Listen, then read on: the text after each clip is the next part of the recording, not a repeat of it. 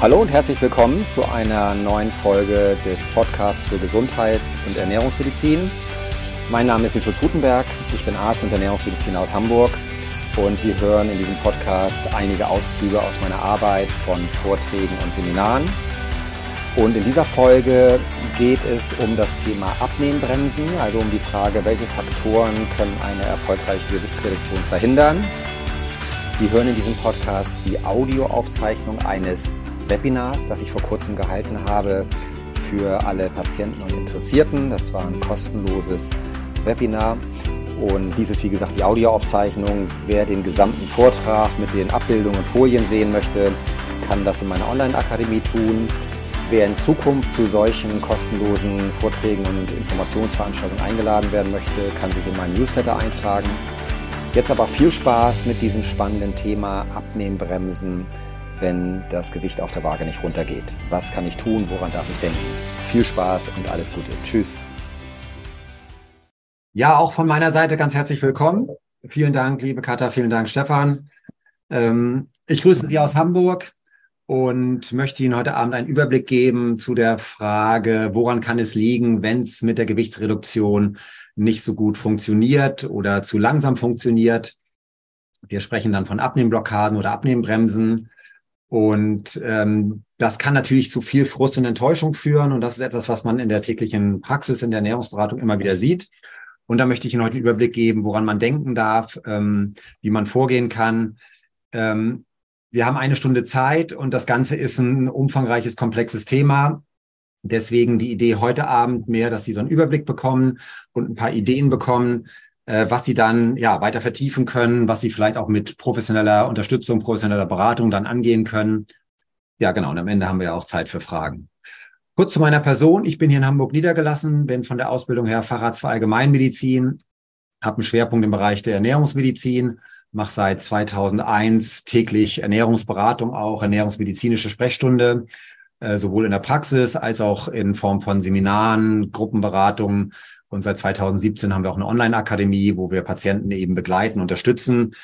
Denn es hat sich einfach gezeigt, das ganze äh, Thema kann man nicht von heute auf morgen lösen. Das kann man nicht in Form von einer 14-Tage-Crashkur irgendwie lösen, sondern man darf sich Zeit nehmen, man darf ein bisschen Geduld haben und ja, es ist ein Trainingsprozess. Ne? Es ist letztendlich eine Reise, es ist eine, eine Gewohnheitsumstellung, die, äh, die man ja machen darf, wenn man langfristig und erfolgreich abnehmen möchte.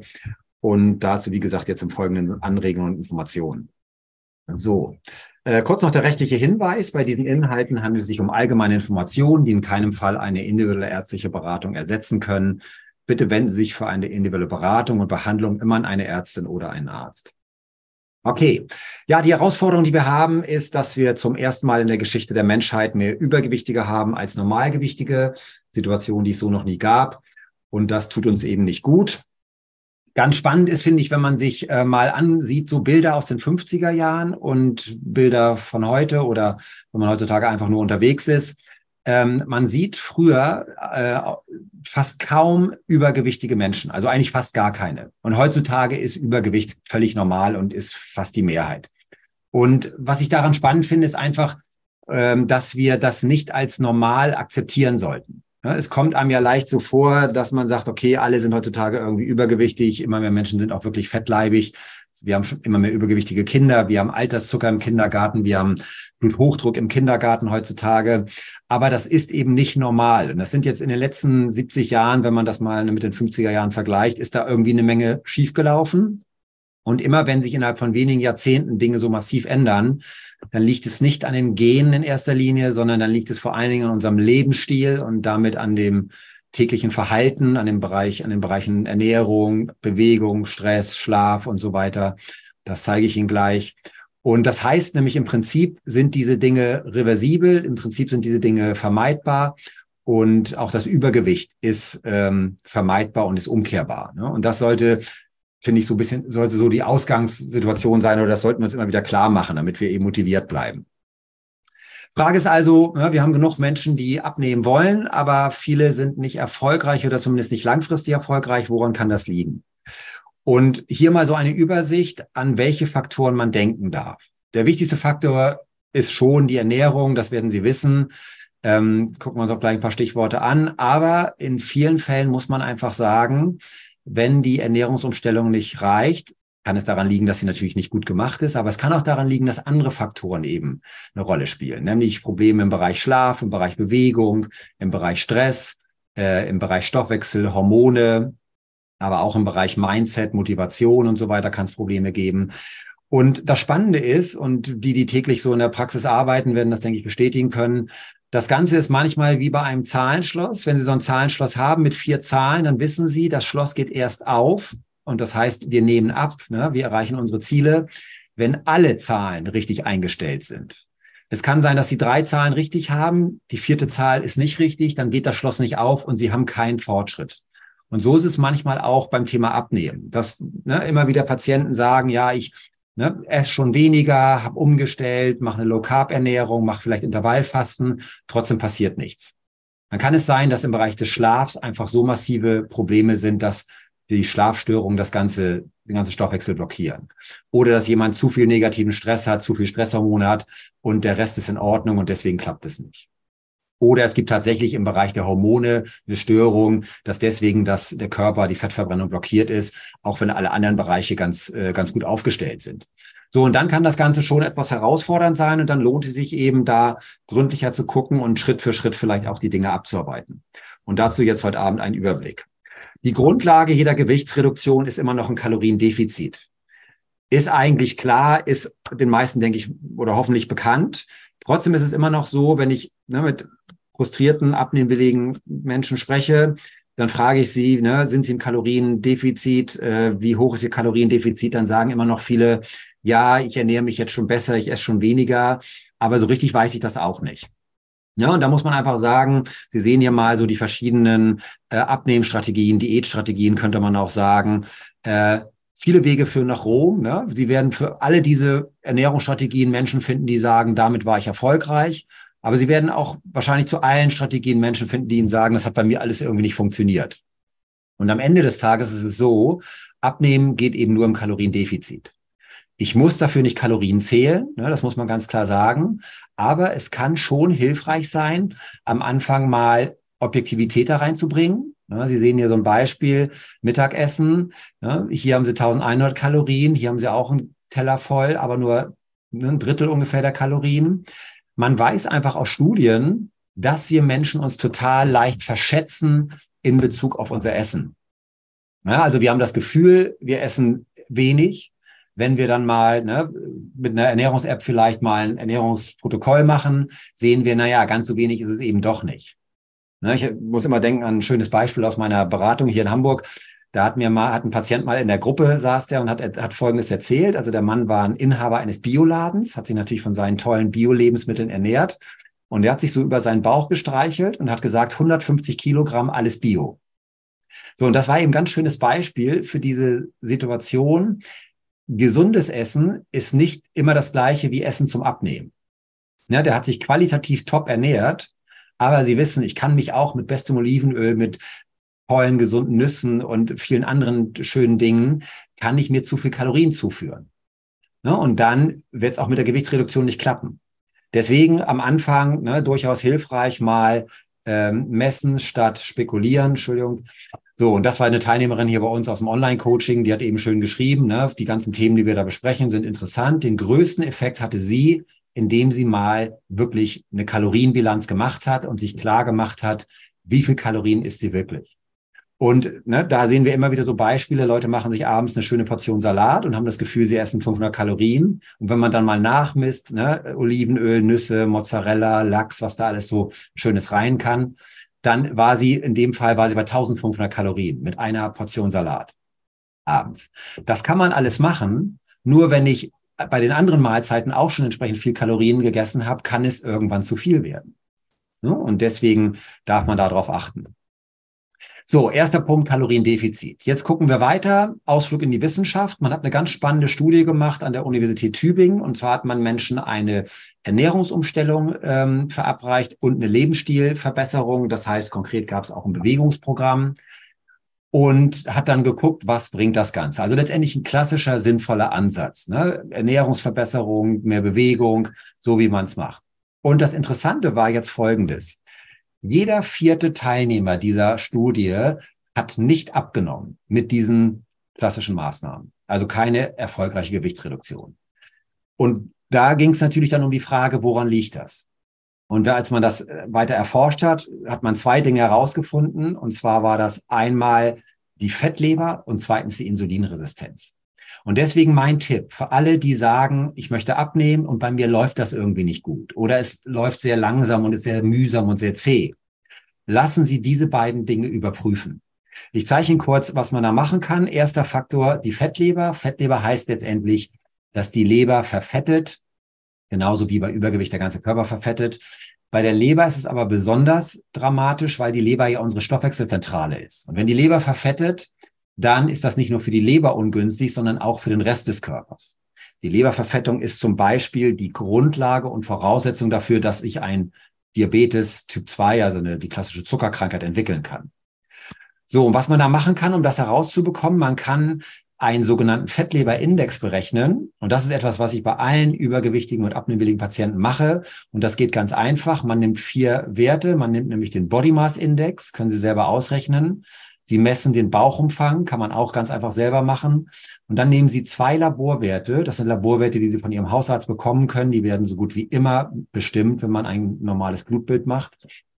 Das sind die Blutfette, Triglyceride und der Leberwert Gamma-GT. Und diese Werte geben Sie in eine Formel ein. Ne? Diese Formel, das, da gibt's Online-Rechner, die sind alle kostenlos. Geben Sie ein, BMI, Teilchenumfang, Triglyceride, Leberwert, drücken auf Fettleberindex berechnen und dann ist es eben so, wenn dieser Fettleberindex über 60 ist, dann haben Sie mit hoher Wahrscheinlichkeit eine Fettleber.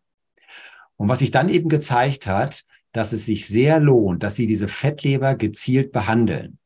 Ne? Und das da reicht dann nicht, ich sag mal jetzt ein bisschen mehr Vollkorn und ein bisschen weniger Essen, sondern dafür gibt es dann spezielle Konzepte. Und was eben ganz interessant ist, man muss gar nicht unbedingt deut, äh, klassisches Übergewicht haben, ne, sprich BMI äh, über 25 beziehungsweise über 30, sondern wir haben heutzutage auch schon bei normalgewichtigen Menschen, normalgewichtig laut BMI, Menschen, die innerlich verfettet sind. Das sind bis zu 15 Prozent der Normalgewichtigen. Ne? Wir sprechen dann von kranken Schlanken oder Tofis, äh, Sin Outside, Fat Inside. Also eine innere Verfettung, obwohl man eigentlich äußerlich und vom BMI her noch ganz gute Werte hat.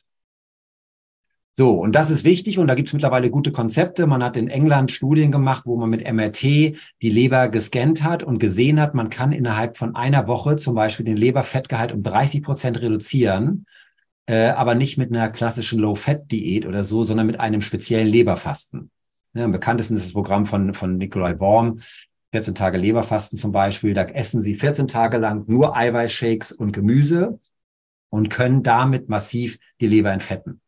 Das empfehle ich allen meinen Patienten, wo wir eine Fettleber feststellen, weil es die effektivste Methode ist, weil es messbar den Fettlebergehalt deutlich reduziert. Können Sie anhand der Leberwerte sehen zum Teil, vor allen Dingen aber anhand von Ultraschall und Leberscan-Messungen, ne, dass sich der Fettgehalt deutlich reduziert. Ne, es gibt proteinmodifizierte Fasten, man kann auch mit Heilfasten, Scheinfasten da arbeiten.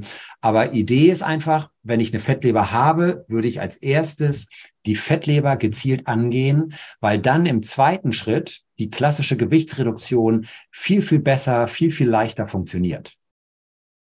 So, hier sehen wir nochmal das Ganze aus Sicht der modernen Stoffwechselforschung. Wir haben als die zwei zentralen Probleme in unserem Stoffwechsel die Fettlebererkrankung und die Insulinresistenz. Insulinresistenz heißt, dass das wichtige Stoffwechselhormon Insulin nicht mehr richtig wirkt. Wir haben zu hohe Insulinblutspiegel und die Folgen davon sind die erhöhte Harnsäure mit Gicht, das erhöhte Krebsrisiko, Herzinsuffizienzrisiko steigt, Bluthochdruckrisiko steigt, zu viel schlechtes Cholesterin und hier die Entstehung der Zuckerkrankheit Typ 2 Diabetes. So. Das heißt, im Sinne der Prävention und der Ursachenmedizin, die wir machen, äh, gehen wir an die grundsätzlichen Probleme, die Fettleber und die Insulinresistenz beseitigen wir und damit beugen wir den ganze Folgeerkrankung vor oder wenn solche Folgeerkrankungen schon vorliegen, dann können wir diese Folgeerkrankung an der Ursache behandeln und können sozusagen ähm, ja da an der Wurzel ansetzen. Zweiter Faktor ist die Insulinresistenz. Was heißt Insulinresistenz? Das heißt vereinfacht, wenn ein, wenn der Stoffwechsel überlastet ist, wenn der Stoffwechsel krank ist, ne, man spricht davon, dass der Stoffwechsel nicht mehr metabolisch flexibel ist, dann reagiert der Körper mit sehr hohen Insulinausschüttungen. Man macht hier einen Vergleich, zwei 45-jährige Menschen und beide essen 500 Gramm Weintrauben. Das ist eine bestimmte Zuckermenge. In der Medizin ist das so ein Zuckerbelastungstest, heißt oraler Glukosetoleranztest. Ähm, also auf, ne, im Alltag, zwei Menschen essen 500 Gramm Weintrauben. Der gesunde, stoffwechselgesunde Mensch produziert jetzt normale Mengen von dem wichtigen Hormon Insulin. Hier ist alles in Ordnung. Der stoffwechselkranke Mensch mit Insulinresistenz, IR heißt Insulinresistenz, produziert jetzt sechsmal so viel Insulin. Und das ist viel zu viel. Und bei dieser Konstellation ist die Fettverbrennung so gut wie nicht mehr möglich. Ne, weil Insulin ist, wenn es zu viel äh, ausgeschüttet wird, ist es eine Art Masthormon. Ne, zu viel Insulin blockiert den Fettabbau, löst ganz starke Hungergefühle aus. Das ist auch wichtig für ihre, für ihr Selbstmanagement. Das sind Hungergefühle, die laufen übers Gehirn. Man nennt das zentrale Insulinresistenz. Entscheidend ist aber, dass es oft so stark, das hat dann nichts mit Willensschwäche zu tun. Ja, das sage ich, betone ich deswegen so, weil ganz viele meiner Patienten und Klienten sagen, ich bin irgendwie willensschwach, ich bin disziplinlos. Ne? Das hat damit nichts zu tun. Die Hormone sind einfach so verstellt, äh, dass sie da kaum eine Chance haben, gegen anzugehen. Die richtige Strategie wäre dann, dass sie diese Insulinresistenz gezielt behandeln und knacken, damit sie danach langfristig gesund abnehmen können, entspannt abnehmen können und den Stoffwechsel wieder normalisieren können. Und nebenbei macht dieses zu hohe Insulin auch Folgeerkrankungen. So, und ich zeige Ihnen das einmal in der Labormedizin. Als normaler Hausarzt messe ich Werte wie Blutzuckerspiegel und vielleicht den Langzeitblutzucker, den Diabeteswert HbA1c. Hier sehen Sie einen übergewichtigen Menschen, aber die Werte sind völlig normal. Und das kann leicht dazu führen, dass ich sage, stoffwechselmäßig, Zuckerstoffwechsel sieht bei Ihnen gut aus, kein Hinweis auf eine Störung. Wenn ich mir jetzt aber den Insulinstoffwechsel angucke, dann sehe ich hier einen Insulinwert, der schon zu hoch ist. Und ich sehe hier anhand dieses Labormarkers die Insulinresistenz. Und das ist eine ganz einfache Methode. Das können Sie bei Ihrem Hausarzt bestimmen lassen. Kostet im Zweifelsfall 15 Euro. Ne, man kann, Sie können zum Heilpraktiker gehen. Sie können heutzutage auch direkt ins Labor fahren, wenn Ihr Arzt das nicht bestimmen lassen möchte. Ne? Und mit diesem HOMA-Index können Sie ganz einfach einen Hinweis bekommen, ob Sie eine Insulinresistenz haben oder nicht. Und über die Insulinmessung ist es auch nochmal möglich. So, und dann macht es eben Sinn, nicht nur klassisch umzustellen, die Ernährung im Sinne von ein bisschen gesünder essen, ein bisschen mehr Vollkorn, ein bisschen weniger Kalorien, sondern dann sollte man konsequenter daran gehen.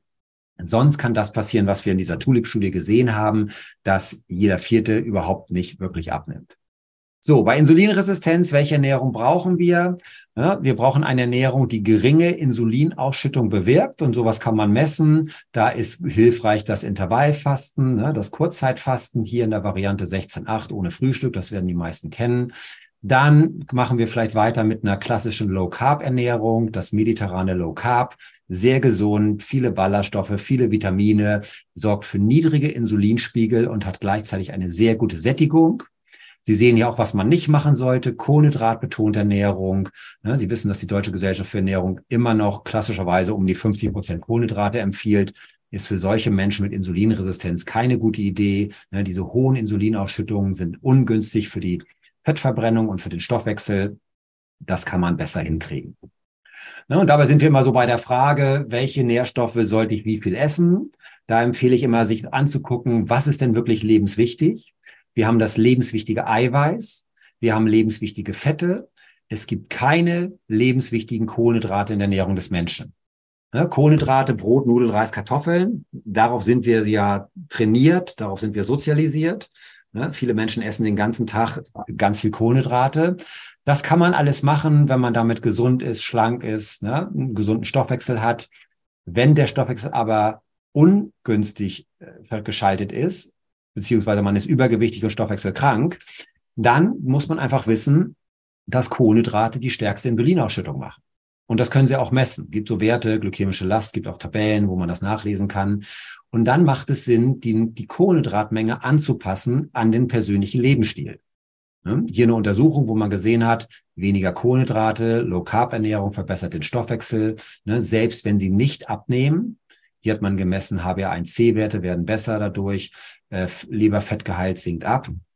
Und deswegen empfehle ich da die sogenannte Flexi-Carb-Pyramide, auch von Dr. Worm. Aus meiner Sicht die beste Ernährungspyramide. Was man da nämlich macht, ist, man passt die Menge der Carbs, also die Menge der Kohlenhydrate, passt man an, an die individuelle Situation. Ne, so wie ich gerade eben gezeigt habe, wenn Sie Menschen haben mit einer Fettleber, dann machen Sie mit zu viel Kohlenhydraten und auch mit zu viel Obst und zu viel Zucker aus dem Obst, gerade der Fruchtzucker ist eine absolute Katastrophe für die, für die Fettleber, machen Sie alles noch schlimmer. Ja, wie, dann gelten also andere Gesetze, als wenn Sie einen stoffwechselgesunden, normalgewichtigen, schlanken Menschen haben oder einen Sportler haben. Hm? Flexicarb heißt also individualisiert anpassen an die Situation.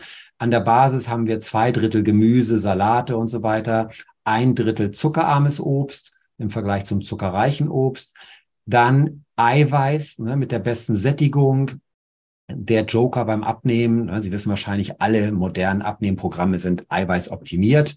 Ähm, so, und dann kommen die anderen Dinge, von denen ich dann weniger essen sollte. Und hier sehen wir nochmal, Bewegung und Lebensstil spielt natürlich auch eine Rolle. Ist ganz klar, wenn jemand sich viel bewegt, hat er auch mehr Spielraum für Kohlenhydrate, wenn er das möchte. Auf der anderen Seite, wir haben heutzutage im Leistungssport, im Ironman, Triathlon zum Beispiel, Sportler, die sich ketogen ernähren, ne, die also die Kohlenhydrate fast komplett weglassen, geht auch. Ne? Da gibt es heutzutage viele Möglichkeiten. So, Vollkornbrot heißt ist allgemein ja immer, ist ja aber viel gesünder und besser als Weißbrot. Das ist natürlich auch richtig in Bezug auf Vitamine, in Bezug auf Ballaststoffe. Aber wenn wir uns mal hier die Glukosewerte angucken unter Vollkornbrot im Vergleich zu weißem Mehl, Auszugsmehl, Weißbrot, ne, dann sehen Sie hier, da haben Sie hier so gut wie keine Unterschiede. Ne? Auch da wieder bei Menschen mit Insulinresistenz, mit Fettlebererkrankungen darf man da genauer hingucken und darf sich da überlegen, was ist wirklich gut. Und wer es genau wissen will, der kann heutzutage sich so einen Blutzuckersensor holen. Die sind frei verkäuflich, die kleben sich auf den Oberarm. Und dann können Sie messen, wie bei Ihnen individuell die Lebensmittel wirken. Das machen wir bei uns im Ernährungscoaching eher so im fortgeschrittenen Bereich. Also ich zeige mal ein Beispiel. Wir messen jetzt bei ein und derselben Person Blutzuckerkurven. Und jetzt ist diese Person ein Weißmehlbrot. Ne? Da würde man sagen, okay, wie zu erwarten, hohe Blutzuckerausschüttung, ne, ist ja auch nicht so richtig gesund. Jetzt ist diese Person ein Roggenbrot und zwar einmal morgens um acht. Und da sehen Sie auch eine hohe Insu äh, Blutzuckerausschüttung. Und in der Folge ne, auch mal in der Regel eine hohe Insulinausschüttung. Und jetzt wird's spannend. Die gleiche Person ist das gleiche Roggenbrot, aber mittags. Und jetzt sehen Sie plötzlich eine ganz flache Blutzuckerkurve. Und flache Blutzuckerspiegel sind immer besser, sind gesünder für den Stoffwechsel, sind besser für die Fettverbrennung, bedeutet weniger Insulin und so weiter. Und dieses Roggenbrot, obwohl es nicht so gut ist wie das Vollkornbrot, mittags gegessen, hat eine bessere Blutzuckerkurve als das heilige Vollkornbrot. Hm? So, und das ist eben ganz spannend. Und das sind da haben wir immer mehr Forschung auch, dass es eben, dass es eben sehr individuell ist. Bei jedem Menschen kann es unterschiedlich sein, dass die Tageszeit eine Rolle spielen kann. Und das kann man für sich im Laufe der Zeit dann auch herausbekommen. Ne? Und ähm, da haben Sie dann nochmal mehr Erkenntnisse, welche Lebensmittel in welcher Menge, zu welcher Tageszeit für Sie persönlich individuell vielleicht am besten sind.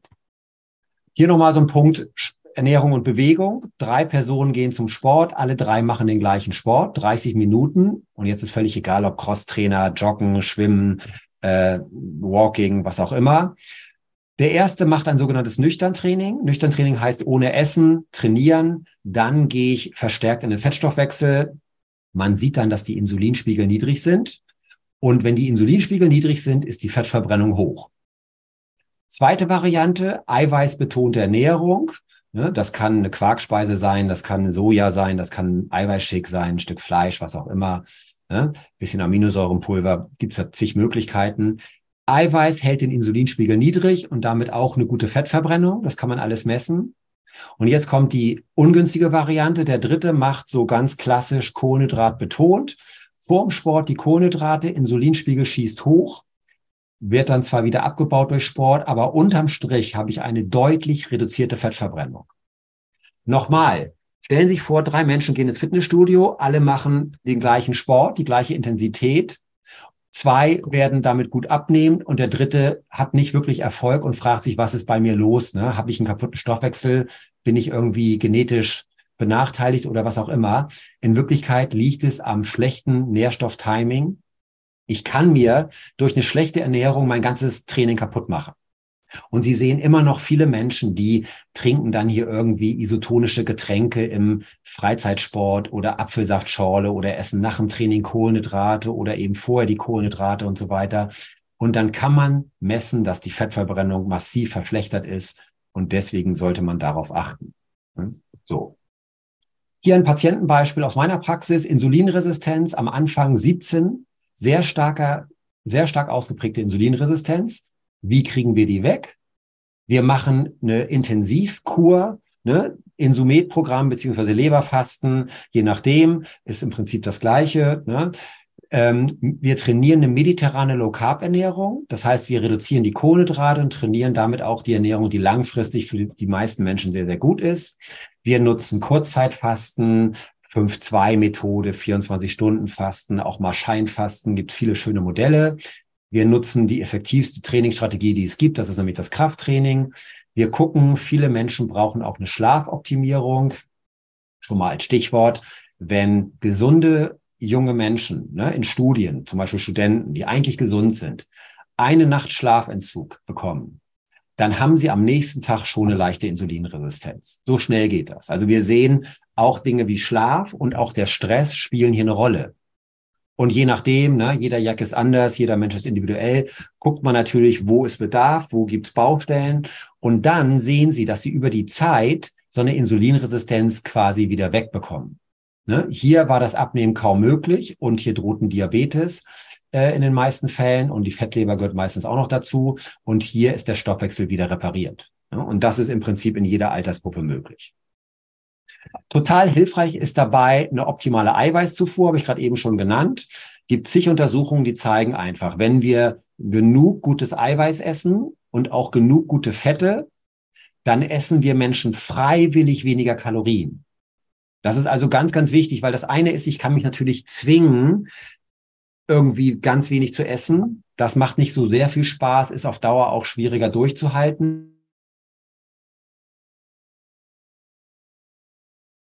Und dann habe ich so eine starke Sättigung, äh, dass ich freiwillig weniger Kalorien esse und dass damit ne, das Kaloriendefizit viel leichter einzuhalten ist. Ne, deswegen nutzen Sie den sogenannten Eiweiß-Joker. Eiweiß hat die beste Sättigung von allen Hauptnährstoffen. Eiweiß ist total wichtig für die Muskelgesundheit.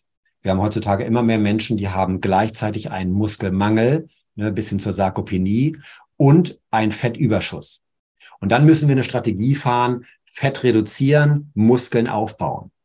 Und dann immer Achtung, Waage. Ne, wenn ich mich dann nur auf die Waage stelle zu Hause, kann es sein, dass auf der Waage gar nichts passiert. Ne, dass ich vielleicht sogar ein bisschen zunehme. Muskeln sind schwerer als Fett. Dann ist das aber eine sehr gesunde Zunahme, wenn ich gleichzeitig Fett reduziere. Deswegen empfehlen wir als ne, Berater hier in unserem Netzwerk mit der, bei der Insulitakademie empfehlen wir die BIA-Messungen, wo wir eben dann differenzieren können, was passiert wirklich im Stoffwechsel. Ich sehe immer noch viele Menschen, die machen sich selber fertig morgens, ne, indem sie ins Bad gehen, sich auf die Waage stellen und dann lassen sie die Waage entscheiden, ob es ihnen gut geht oder nicht. Und in der Regel können sie nicht wirklich erkennen, was ist im Körper passiert. Habe ich eine Wasserschwankung? Ne? Ist das ein Muskelaufbau, Fettabbau? Ich weiß, dass viele Wagen heutzutage vorgeben, dass sie das alles messen können. Nur mit den einfachen Wagen können sie da nicht viel messen. Ne? Die, die, die, diese speziellen BIA-Messgeräte, die wir einsetzen in den Praxen, kosten mehrere tausend Euro. Äh, das ist eine medizinische Qualität. Und deswegen überlegen Sie sich genau, wie oft wollen Sie sich wiegen, mit welcher Waage und vor allen Dingen, wie interpretieren Sie das Ganze. Also Eiweißzufuhr, hier mal so ein Richtwert, 1,2 bis 1,5 Gramm Eiweiß pro Kilogramm Körpergewicht. Und man nimmt dabei das Zielgewicht, nicht das Ausgangsgewicht. Das ist eine ganz gute Orientierung. Man kann auch höher gehen. Das würde ich individuell ausprobieren. Und auch da kann es helfen, mal mit einer Ernährungs-App zu arbeiten, um mal wirklich sich Klarheit zu verschaffen. Das heißt, wenn man so diese, diese Ernährungsstrategien zusammenfasst, was die Fettleber und das in die Insulinresistenz angeht, ist es so, wir brauchen das Kaloriendefizit. Für die meisten hat sich eine Low-Carb-Ernährung bewährt. Dazu gibt es ganz viele Untersuchungen. Mittlerweile die amerikanische Diabetesgesellschaft und so weiter empfiehlt Low-Carb-Ernährung, viele andere Fachleute auch. Wir brauchen aber eine, gleichzeitig eine optimale Nährstoffzufuhr, ne, so Eiweiß, gute Fettsäuren, Mikronährstoffe. Wir müssen die Muskeln schützen. Wir wollen eine niedrige Insulinausschüttung. Wir wollen gleichzeitig den Darm unterstützen, weil der Darm eine ganz wichtige Rolle spielt für die Gesundheit insgesamt, aber auch für den Stoffwechsel. Deswegen brauchen wir eine hohe Ballaststoffzufuhr. Und das Ganze muss schnell gehen, es muss einfach gehen. Manche Leute sagen, ich habe keine Zeit oder keine Möglichkeit, keine Lust zu kochen. Ähm, so, es muss also leicht umsetzbar sein. Und dafür gibt es eben heutzutage geniale Konzepte. Ne? Und deswegen an der Stelle Mahlzeitenersatzstrategie mit Eiweißshakes. Warum äh, wird das immer wieder empfohlen? Sie sehen anhand solcher Untersuchungen, und das ist schon viele Jahrzehnte eigentlich bekannt, unser Ziel ist ja folgendes. Wir wollen maximal Fett abnehmen. Ne? Der gelbe Balken heißt Fettreduktion, der rote Balken heißt Muskelabbau. Wenn Sie einfach irgendeine Crash-Diät machen, so, das Schlimmste wäre sowas wie Kohlsuppe oder irgendein so Schwachsinn, ne? dann nehmen Sie auf der Waage ab, aber von das, was Sie abnehmen, ist zum großen Teil Muskulatur. Und nochmal, die Muskeln sind ja die Fettöfen. Die Muskeln sind das einzige Organ, was wirklich nennenswert Fett verbrennt. Und die Muskeln sind unsere wichtigsten Verbündeten im Kampf gegen das Übergewicht. Und nebenbei produzieren die Muskeln ja ganz viel Gesundheitsschutzstoffe, das sind die Myokine. Also wir müssen unbedingt unsere Muskeln schützen und pflegen und nach Möglichkeit eher aufbauen und auf keinen Fall abbauen. Und deswegen sind diese ganzen Schrottkuren oder, oder ne, Null Kalorien, ähm, schlechtes gemachtes Fasten, sage ich mal, ne, sind eine Katastrophe. Und das kann man auch messen. So, ne? man kann auch gucken, Wasserschwankungen. Neben jeder Sauna steht eine Waage, weil die Menschen es toll finden, nach dem Saunieren sich auf die Waage zu stellen. Und dann wiege ich vielleicht, ne, wenn ich hart sauniert habe, ein Kilo weniger oder noch mehr. Alles nett, bringt nur gar nichts. Ne? Also deswegen ganz wichtig, abnehmen heißt immer abnehmen an der richtigen Stelle. Und da gibt es eine Methode seit Jahrzehnten, und wir setzen die selber hier bei uns seit jetzt mittlerweile 23 Jahren ein, jeden Tag. Die ist maximal effektiv. Schutz der Muskulatur und maximale Fettverbrennung. Und diese Methode ist deswegen auch offiziell empfohlen. Hier ist die Leitlinie für Adipositas, also für Fettleibigkeit. Leitlinie, das sind die Empfehlungen für Ärzte, für Therapeuten, nach denen sollte man sich richten. Und da wird eben ganz klar gesagt, das Abnehmen mit Formula-Produkten, das heißt auf Deutsch mit speziellen Eiweißshakes, ist sehr sinnvoll, ne, ist die wirksamste Abnehmmethode, die es gibt. So, und das ist vielfach untersucht, ne, wie gesagt, offiziell empfohlen. Das ist hier eine der neuesten Untersuchungen, die es zu diesem Thema gibt. Im letzten Jahr erschienen in der Fachzeitschrift Aktuelle Ernährungsmedizin, wo man eben ganz klar gesehen hat, es ist möglich, gezielt Fett zu reduzieren, die Muskeln zu schützen. Man hat Langzeitdaten über ein und zwei Jahre, alles hochrangig publiziert. Ne? Und das ist auch genau die Methode, die ich mit meinen Patienten seit, wie gesagt, 23 Jahren einsetze. Und spätestens, wenn sie eine Insulinresistenz haben, wenn sie eine Fettleber haben oder wenn sie einfach total frustriert sind und sagen, bei mir funktioniert das klassische Programm irgendwie nicht, würde ich Ihnen empfehlen, auf solche Intensivprogramme zu setzen. Ja, hier sehen Sie mal so einen Ablauf, wie das sein kann. Erste Phase, Intensivprogramm, Mahlzeitenersatzstrategie, Fettleber reduzieren, Insulinresistenz knacken, kann man alles nachmessen. Ne, das ist ganz wichtig. Wir machen hier nicht Blindflug oder Glaube und Hoffnung, sondern wir messen das im Labor nach, gucken, ob die Dinge verbessert werden. Und daran sollte man sich auch messen lassen. Und dann kann man im weiteren Schritt, wenn der Stoffwechsel wieder anspringt, kann man dann bis zum Wohlfühlgewicht, bis zum Zielgewicht entsprechend abnehmen. Und dann kommt ja noch die dritte wichtige Phase, die Stabilisierungsphase, an die Sachen auch noch denken. Und das ist auch eine ganz spannende Untersuchung. Nur für Ihre Motivation zeige ich Ihnen das. Falls Sie schon ne, im Diabetes sind oder vielleicht Vorstufe vom Diabetes haben.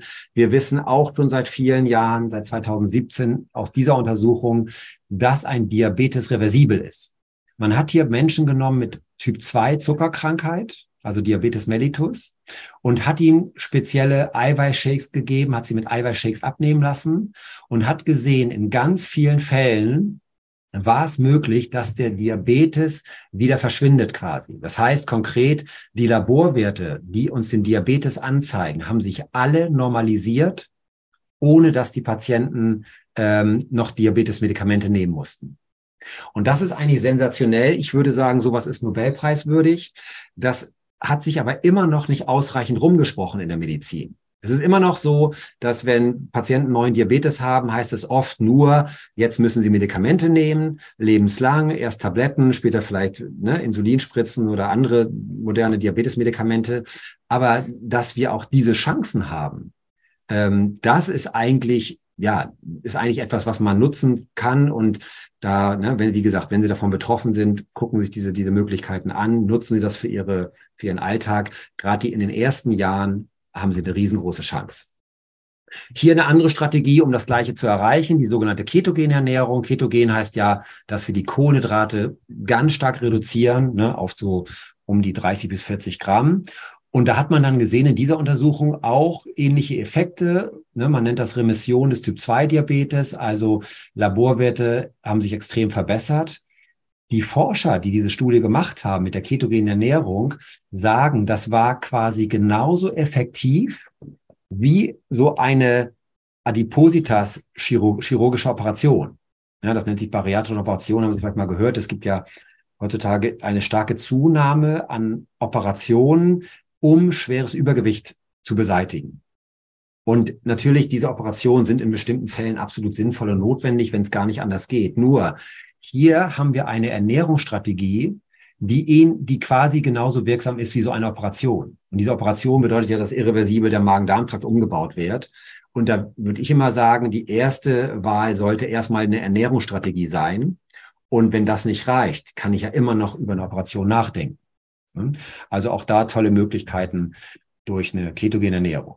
Langfristig ganz klare Empfehlung, finden Sie Ihre Ernährung, die Ernährung, die zu Ihnen passt, zu Ihrem Leben, zu Ihren Vorlieben, zu Ihren Verträglichkeiten. Das ist immer der Schlüssel zum Erfolg.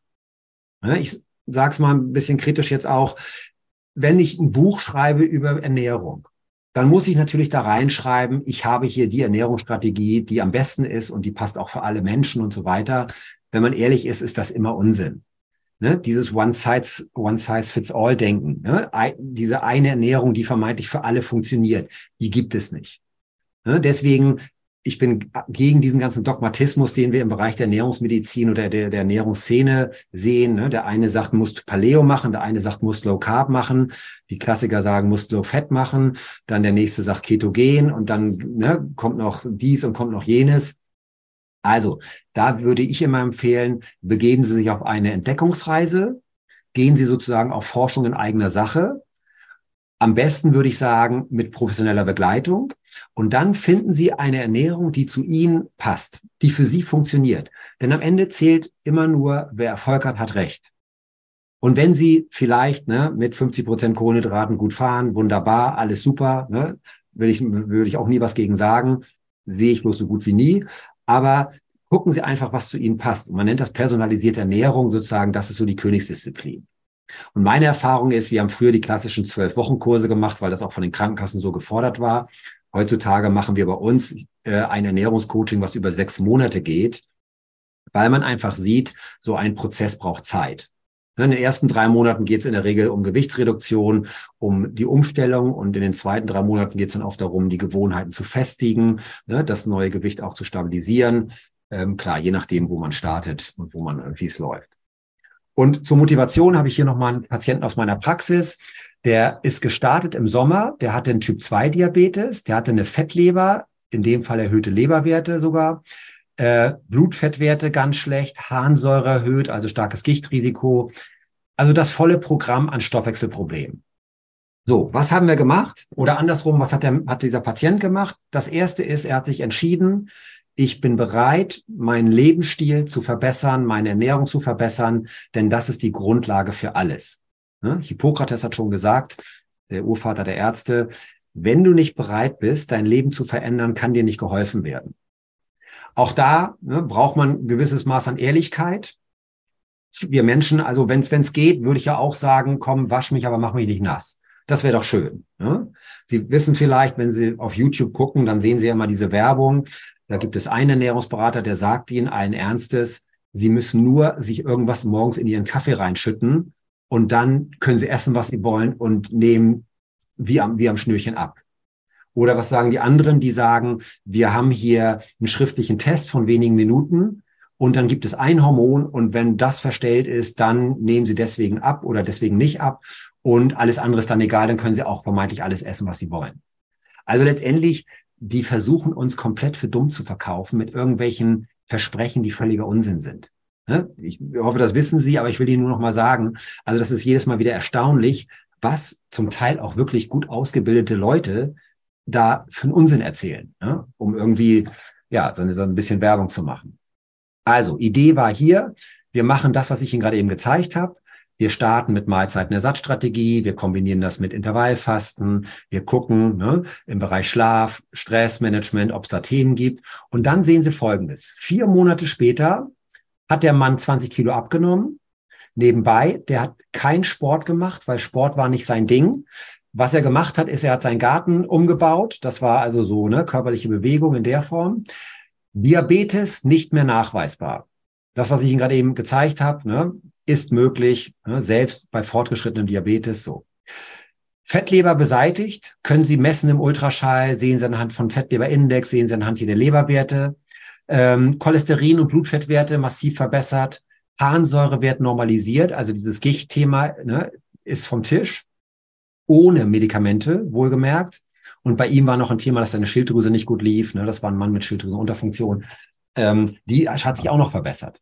Also was ich Ihnen damit zeigen will, innerhalb von vier Monaten mit der richtigen Strategie, super gute Effekte beim 62-jährigen Couch Potato, der mit Bewegung, wie gesagt, nichts am Hut hat, jahrelang Typ-2-Diabetes schon hat. Ne? Aber nochmal, was haben wir da nicht gemacht? Ich habe nicht gesagt, essen Sie mal ein bisschen weniger, ne? machen Sie mal ein bisschen FDH, essen Sie mal ein bisschen mehr Vollkorn, irgendwie so, ne? sondern wir haben eine ganz strenge, ganz konsequente Ernährungsstrategie gemacht. Nächste Abnehmbremse, Vitaminmangel. Ne, dazu auch noch ein paar Stichworte. Sie wissen wahrscheinlich oder kennen solche Aussagen, wer sich gesund ernährt, ist mit allem gut versorgt. Wäre schön, wenn es so wäre. Man kann vielleicht auch sagen, das sollte unser Ziel sein. Wir sollten uns wirklich so gut ernähren, dass wir alles, alle Vitamine, Mineralien, Omega-3-Fettsäuren bekommen. In der Praxis funktioniert das nicht. Ne? Hier nur so ein paar Stichworte. Sie nehmen so einen Blumenkohl. Am Anfang des Tages hat er 70 Milligramm Vitamin C. Dann kommt Lagerung, Transport, Waschen, Warmhalten, Zubereitung. Und am Ende haben wir noch ein Drittel von dem Vitamin C. Ne? Das ist die Realität. Noch interessanter wird es bei solchen Dingen. Wir haben immer mehr Analysen von auch Gemüsesorten leider, wo wir sehen, dass der Nährstoffgehalt enorm abnimmt. Es gibt Forschung von verschiedenen Universitäten, die hat ganz klar nachgewiesen, dass durch den Treibhauseffekt die Pflanzen, das Gemüse weniger Nährstoffe speichern kann als ohne den Treibhauseffekt ist eindeutig nachgewiesen, ist ein Grund, warum wir solche Probleme haben, wie hier ein Salat, der gar keine Vitamine mehr enthält. Wir haben Untersuchungen gemacht, zum Beispiel in Krankenhäusern, wo man dann gesehen hat, dass zum Teil im Essen, in den großen Kantinen, im Catering und so weiter, kaum noch Vitamine drin sind. Hier war es Patientenessen und das ist insofern besonders wichtig, weil bei Patienten ist klar, da geht es um Heilungsprozesse, da geht es um Gesundheit. Da gibt es ganz klare Vorgaben, wie viel Nährstoffe in diesem Krankenhausessen drin sein müssen und die werden nicht mehr erfüllt. B9 Folsäure nicht enthalten, B12 nicht enthalten, Vitamin C nicht enthalten, quasi Vitamin E nicht enthalten. Ne? Kann ich, könnte ich noch andere Analysen zeigen. Kann man alles chemisch analysieren. Also nochmal, das ist jetzt nicht geraten oder spekuliert, weil Sie kennen die Diskussion vielleicht. Die einen sagen, wenn du dich gesund ernährst, bist du mit allem gut versorgt.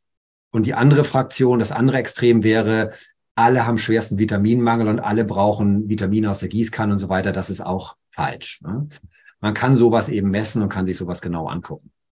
Also, ich finde das Phänomen, was wir heutzutage haben, und ich bin Mikronährstoffmediziner, das heißt, ich messe jeden Tag bei meinen Patienten die Vitamine, die Mineralien, die Spurenelemente, die Omega-3-Fettsäuren, die Aminosäuren.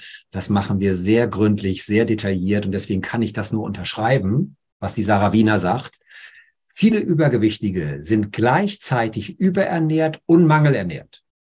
Überernährt an Kalorien, ne, also auf Deutsch zu dick, und Mangel an lebenswichtigen Nährstoffen, Vitaminen, Mineralien, Spurenelemente. Warum ist das wichtig in unserem Zusammenhang hier? Wenn ich einen Mangel an Nährstoffen habe, läuft der Stoffwechsel nicht rund, die Fettverbrennung läuft nicht gut, der Körper wird programmiert auf Hunger Wir haben ein Sättigungszentrum, da wird das gemessen und dann wird der, der Mensch quasi programmiert auf mehr Essen, ne? geh auf die Nahrungssuche, weil der Körper einfach diese Nährstoffe haben möchte.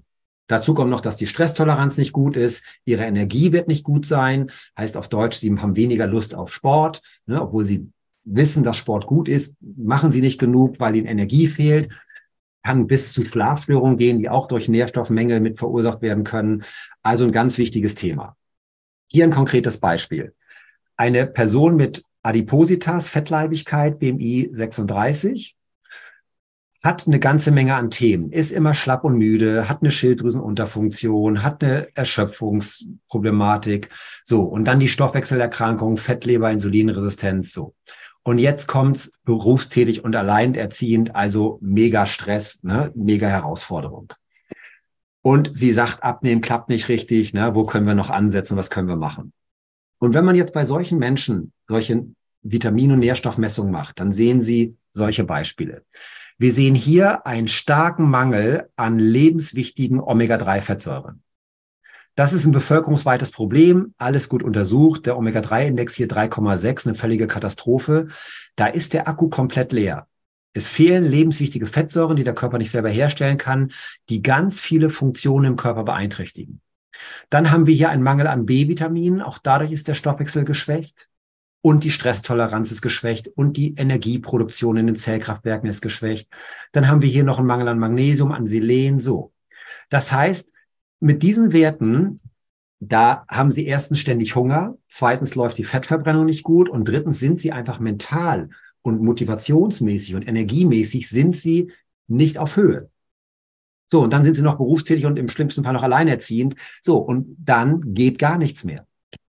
So, und dann ist immer ja die Frage, was kann ich ändern? Diese Situation können Sie in der Regel nicht so schnell ändern. Sie können aber diese Situation verändern, indem Sie nämlich Mikronährstoffunterstützung sich holen, ne, vielleicht sich da auch eine Beratung holen von einem Profi, von einem Therapeuten. Das kann man messen, das kann man entsprechend ausgleichen und dann haben Sie wieder Rückenwind. Ne? Dann haben Sie eine andere Stoffwechselsituation und das Abnehmen wird sehr viel leichter. Sehen wir jeden Tag.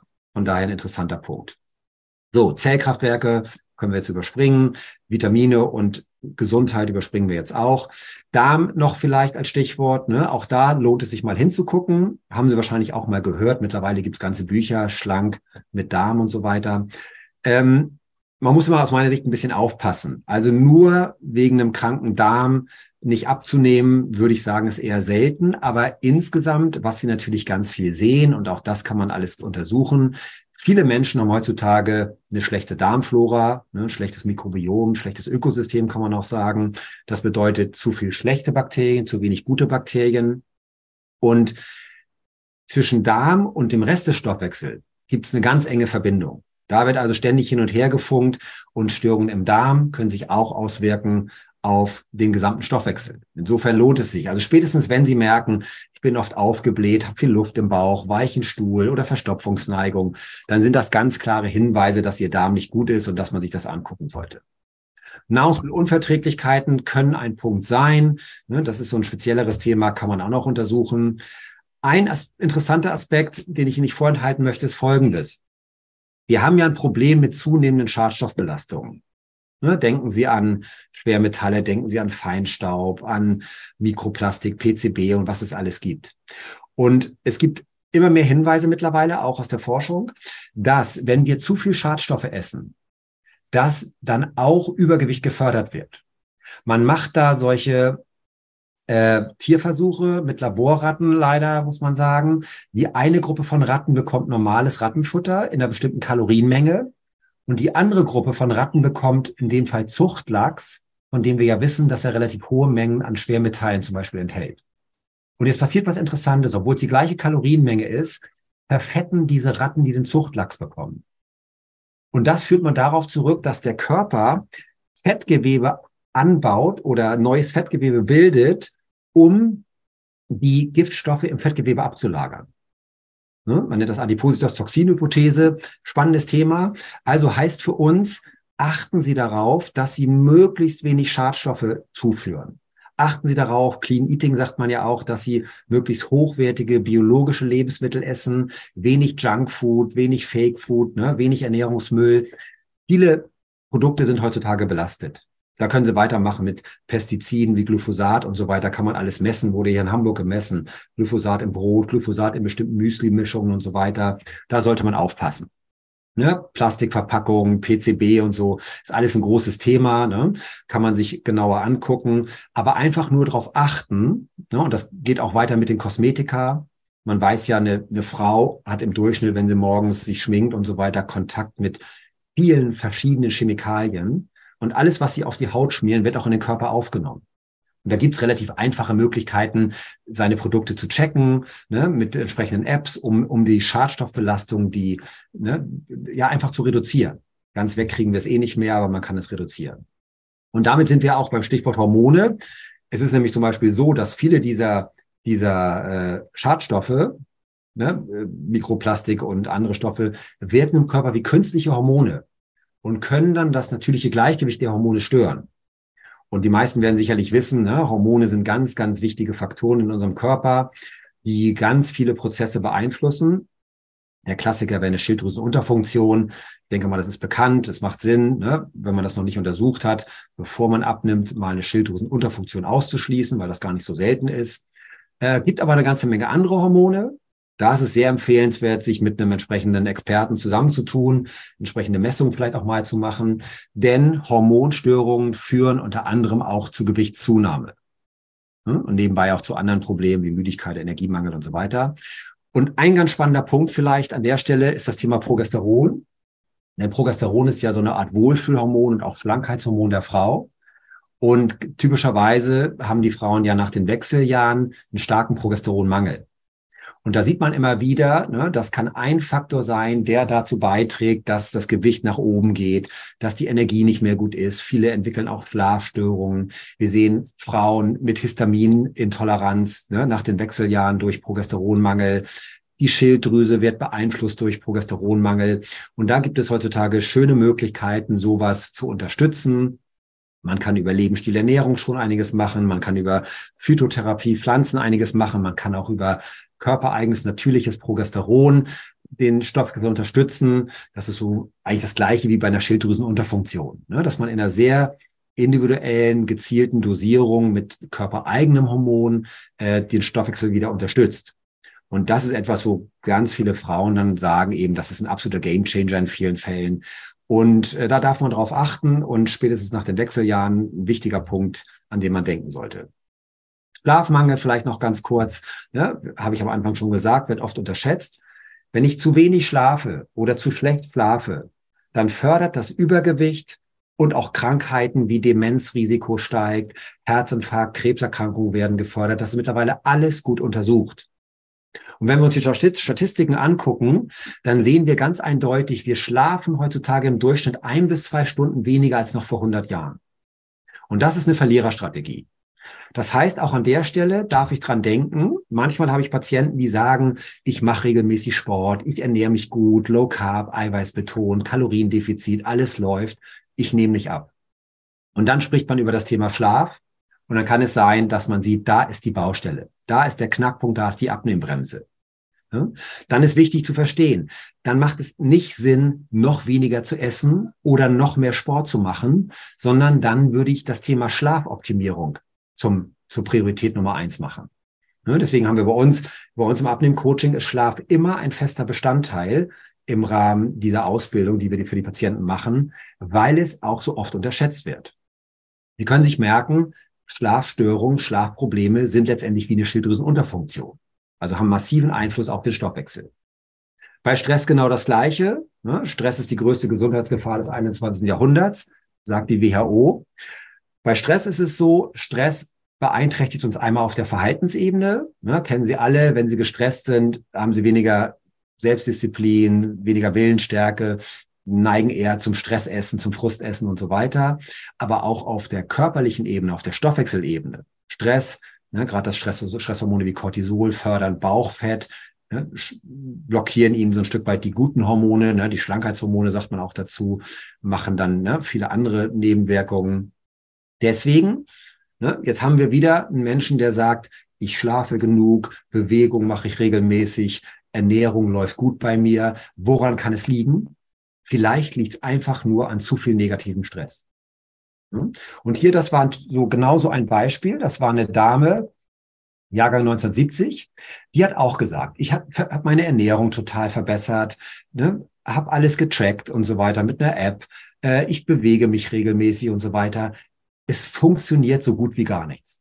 Dann haben wir in dem Fall so eine Stressmessung gemacht. Das ist so eine sogenannte HV-Messung. Wir sehen, der Stress ist viel zu hoch und das Entspannungssystem ist total runtergefahren. Das ist ein hoher innerer chronischer Stress. Und es ist jetzt völlig egal, ob dieser Mensch das selber auch so einschätzt. Es gibt ja viele Menschen, die sagen, ich habe keinen Stress. Ne? Und dann kann man trotzdem innerlich total gestresst sein. Ähm, gibt auch das Gegenteil. Aber hier war es so, hier kann man ganz klar sagen, Stress ist hier die Abnehmbremse. Und wenn diese Person das Thema Stress für sich nicht löst, dann wird es nicht funktionieren mit dem Abnehmen. Hm? Wir machen dann zur Kontrolle noch eine Entspannungsübung, zum Beispiel so eine Yoga-Atmung und gucken, kann dieser Mensch noch entspannen? Kann der Mensch noch entstressen? Dann sehen Sie, an Entstressung gibt's hier gar nichts. Der Stress steigt sogar eher noch unter der Entspannungsübung. Der Parasympathikus, das Entspannungssystem, reagiert gar nicht. Das heißt, ein chronischer, manifester Stress, ne, eine vegetative Regulationsstörung, sagt man auch dazu. Und hier habe ich ganz klar gesagt von der Strategie, Jetzt, ne, gleiches Prinzip. Nicht stressen mit noch mehr Sport und noch mehr abnehmen und noch mehr grübeln, wo kann ich noch ein paar Kalorien sparen. Das ist völlig nebensächlich. Hier haben wir uns voll konzentriert auf das Stresscoaching. Und als sie das, da eine Strategie für sich gefunden hat und sie hat eine spezielle Selbstmanagement-Strategie erlernt, dann konnte sie danach auch wunderbar abnehmen. Ne? Denn hier war Stress die Abnehmbremse. So, das heißt also, ne, gewonnen wird im Kopf, ist so eine wichtige Regel, kennen Sie vielleicht aus dem Sport, ansonsten gilt das auch bei unserem Thema hier abnehmen. Ähm, ist es ganz wichtig, dass wir mit der richtigen Einstellung ins Rennen gehen. Ja, und ich wollte Ihnen heute eben zeigen, woran man denken darf, denn das eine der häufigsten Sätze, die ich höre, gerade im Erstgespräch mit abnehmwilligen Patienten, ist sowas wie, ähm, ich habe die Hoffnung eigentlich schon aufgegeben, ich habe schon alles probiert, bei mir geht das alles nicht, ne, meine Gene, ich habe halt schwere Knochen oder irgendwie so ein Zirkus, sage ich mal. Ne, ist nicht bös gemeint. Ich weiß, wie frustrierend das sein kann, weil ich ja täglich mit diesen Menschen zu tun habe und seit 23 Jahren solche Menschen zum Erfolg begleite. Aber ganz oft ist eben die Betrachtungsweise nicht günstig, die Einstellung nicht günstig. Und dazu zeige ich immer was ganz Spannendes aus der Forschung. Man gibt Menschen hier Schmerzreize auf die Haut. Das sind so kleine Mini-Herdplatten, die werden dann immer heißer und irgendwann tut's richtig weh. Und jetzt gibt man der einen Gruppe eine Schmerztablette für 2,50 Dollar und das sagt man den Teilnehmern auch. Und der anderen Gruppe gibt man eine billige Schmerztablette, die kostet nur 10 Cent. Und jetzt guckt man, wie gut wirken diese Schmerztabletten. Und dann sieht man, die teure Schmerztablette wirkt deutlich besser. Und die billige wirkt eben nicht so gut. Und dann sagt man, ja, ist ja auch logisch, weil die teure ist ja auch besser und ne, so. Und das Spannende bei solchen Untersuchungen ist, in Wirklichkeit bekommen alle Menschen, alle Teilnehmer dieser Studie eine wirkstofflose Tablette, ein sogenanntes Placebo. Also eine Tablette, die besteht dann meinetwegen nur ein bisschen aus Milchzucker oder auf jeden Fall kein, kein Schmerzmittel. Aber die Wirkung ist voll da. Ne, und dieses, das ist nicht, das geht sogar so weit, man kann das heutzutage nachmessen mit so Gehirnscans, dass im Gehirn Prozesse, biochemische Prozesse anders verschaltet werden. Also wir haben eine volle Wirkung, je nachdem, welche Einstellung ich wähle. Ne, das ist der sogenannte Placebo-Effekt, ganz spannendes Thema. Und das ist etwas, was wir natürlich berücksichtigen dürfen. Und deswegen ist das so wichtig, mit welcher Einstellung gehe ich ins Rennen? Mit welchen einschränkenden Glaubenssätzen? Und viele Menschen, gerade wir in Deutschland, sind da ja sehr berühmt für. Wir Deutschen gelten ja als die Weltmeister im Pessimismus und die Weltmeister im Perfektionismus. Ne, das ist so eine doppelte Verliererstrategie in den meisten Fällen. So, und andersrum hat man ganz klar nachgewiesen, Optimisten haben ein stärkeres Immunsystem. Konkret, ne, Beispiel, ne, gerne sagen mir Patienten, ich habe jetzt Kita-Kinder, deswegen bin ich ständig erkältet. Oder wenn im Großraumbüro einer hustet, dann kriege ich auch Erkältung. So, das sind alles einschränkende Glaubenssätze und ein eher ungünstiges Mindset, weil es über Placebo- und Nocebo-Effekt eine Wirkung hat. Ne? Und andersrum weiß man, Optimisten, Menschen mit einem positiven Mindset erholen sich schneller nach Operationen, haben weniger Nebenwirkungen. So im Sport, ne, wie gesagt, gewonnen wird im Kopf, eine ganz einfache Geschichte. Und deswegen ganz wichtig bei unserem Abnehmprozess, ich habe Ihnen schon gesagt, ich darf Geduld haben, ich darf mir Zeit nehmen. Abnehmen ist eine Reise, Wir Menschen hätten es gerne so wie hier oben in der Abbildung. Ich fange an, stelle meine Ernährung um, nehme jede Woche ein Kilo ab und dann kann ich mir ausrechnen, nach 20 Wochen bin ich 20 Kilo leichter fertig. So, das ist unser Wunsch, ne, um nicht zu sagen unsere Fantasie. Der Mark Maslow, ein guter Freund von mir hier, der hat das mal sehr schön beschrieben. In Wirklichkeit, im echten Leben sieht es eher so aus wie hier unten. Ne? Das heißt, da kommen ständig irgendwelche Hindernisse. Es gibt ständig Rückschläge. Ne? Ich muss immer wieder Probleme lösen. Ich muss Geduld bewahren. Ich darf den Kopf nicht hängen lassen. Ne? Wenn ich hinfalle, einfach wieder aufstehen, weitermachen, lernen durch Krisen, lernen durch Rückschläge und dann kann ich langfristig mein Ziel erreichen. Und das ist eine völlig andere Einstellung. Wenn ich das erwarte, dann gehe ich mit einer völlig anderen Einstellung ins Rennen, als wenn ich sowas erwarte. Ne? Also auch da gucken, passen Sie auf, mit welchen Erwartungen, welchen Einstellungen gehen Sie ins Rennen. Ne, hier sind so ein paar Einstellungen, so die wir ähm, oder die ich meinen Patienten empfehle, dass man sich einfach sagt, Übung macht den Meister. Ne? Im Prinzip kann man alles lernen. Wir müssen Dinge ausprobieren. Ich muss raus aus der Komfortzone. Das ist auch so ein Thema. Ne? Viele Menschen wollen gerne immer in der Komfortzone bleiben und möglichst wenig verändern, aber gleichzeitig wollen sie ganz viel abnehmen. Geht meistens gar nicht. Und auch an der Stelle, ne, ich erinnere nochmal an irgendwelche YouTube äh, Werbetrailer da, wo ihnen dann erzählt wird, ich kann alles essen, ich muss auf gar nichts aufpassen, weil ich hier irgendwie das und das Supplement genommen habe. Das ist alles Unsinn. Ne? Wachstum, Fortschritt findet immer außerhalb der Komfortzone statt. Und Erfolgs, Erfolg gibt's nicht über Nacht und Erfolg gibt's auch nicht auf Knopfdruck, sondern da darf man schon ehrlicherweise ein bisschen arbeiten. Was meine ich mit positivem Mindset? Was ist hilfreich? Ne? Nadine hier bei uns aus dem Kurs, die hat geschrieben, kein Leistungsdruck. Das ist schon mal sehr clever. Ne, alles kann, nichts muss. Ich darf selbst entscheiden, was ich ausprobiere, womit ich anfange. Und ich finde meine eigene Abnehmstrategie. Das ist eine sehr gute, clevere Einstellung. Mit solchen Einstellungen kommen sie voran. Ne? Dann ne, so ein klassischer, klassischer einschränkender Glaubenssatz. Am Anfang denkt man, ich kann aber nicht ohne mein Brot, ohne meine Kartoffeln, ohne meine Nudeln oder ohne meinen Reis dann stellen Sie um auf eine moderne Low-Carb-Ernährung oder eine ketogene Ernährung und dann sehen Sie, geht wunderbar, macht sogar eher noch satter, man ist total leistungsfähig damit und auf einmal merken Sie, ich kann abnehmen, fühle mich super, ne, brauche weniger Medikamente in vielen Fällen. So, das sind genau diese Möglichkeiten. Das geht aber nur, wenn ich eine gewisse Offenheit mitbringe, ne, eine gewisse Neugier auch. Ne, deswegen habe ich gesagt, forschen Sie in eigener Sache. So, das ist das Prinzip. Also, am Anfang, klar, braucht man ein bisschen Motivation, ein bisschen Willensstärke. Ne? Die haben sie, sonst wären sie auch nicht hier heute Abend in so einem Webinar. Aber langfristig bringen sie die Gewohnheiten ins Ziel. Ne? Und deswegen das nochmal so als Abschlusstipp vielleicht, dass Sie immer dran denken. Wir Menschen sind ja ganz oft Wissensriesen und Umsetzungszwerge. Das sieht man immer wieder. Was Sie, worauf Sie äh, Ihren Schwerpunkt legen sollten, ist, dass Sie sich neue, bessere Gewohnheiten antrainieren. Und das kann jeder. Ne, wie geht das? Durch Wiederholung, durch Übung. Und dann tauschen sie die alten, schlechten Dickmachergewohnheiten ein in neue, bessere, gesündere Gewohnheiten. Und ich habe Ihnen ja gesagt, ich empfehle meinen Patienten, und so ist auch unser Training aufgebaut, da sich mal auch mal sechs Monate Zeit zu nehmen. Und nicht wie die Frauenfachzeitschriften die ganze Zeit erzählen, ne, schlank in sieben Tagen und super schlank in zwei Wochen und ne, alles ganz schnell und alles über Nacht und alles ohne Anstrengung und nur irgendeinen Quatsch in Kaffee kippen und dann nehme ich von alleine ab. Ne, das kann man mal alles schön vergessen, denn das funktioniert hinten und vorne nicht. Also, ich habe Ihnen heute gezeigt, es gibt eine ganze Menge Herausforderungen. Ne? Wie gesagt, immer nur, wenn Bedarf besteht. Wenn Sie zu den Menschen gehören, die sagen, ich weiß, was ich tun muss und dann nehme ich ab, dann ist alles wunderbar. Aber heute ist ja das Thema, ne, wenn es nicht so gut läuft oder wenn es noch besser laufen könnte, dann kann ich mir diese verschiedenen Aspekte angucken. Vieles davon kann ich mir alleine angucken und mich da einlesen. Bei manchen Dingen lohnt es sich mit einem professionellen Berater, mit ihrem Arzt, mit ihrem Heilpraktiker, mit ihrem Ernährungscoach oder so zusammenzuarbeiten. Und es gibt zu allen diesen Dingen Lösungen.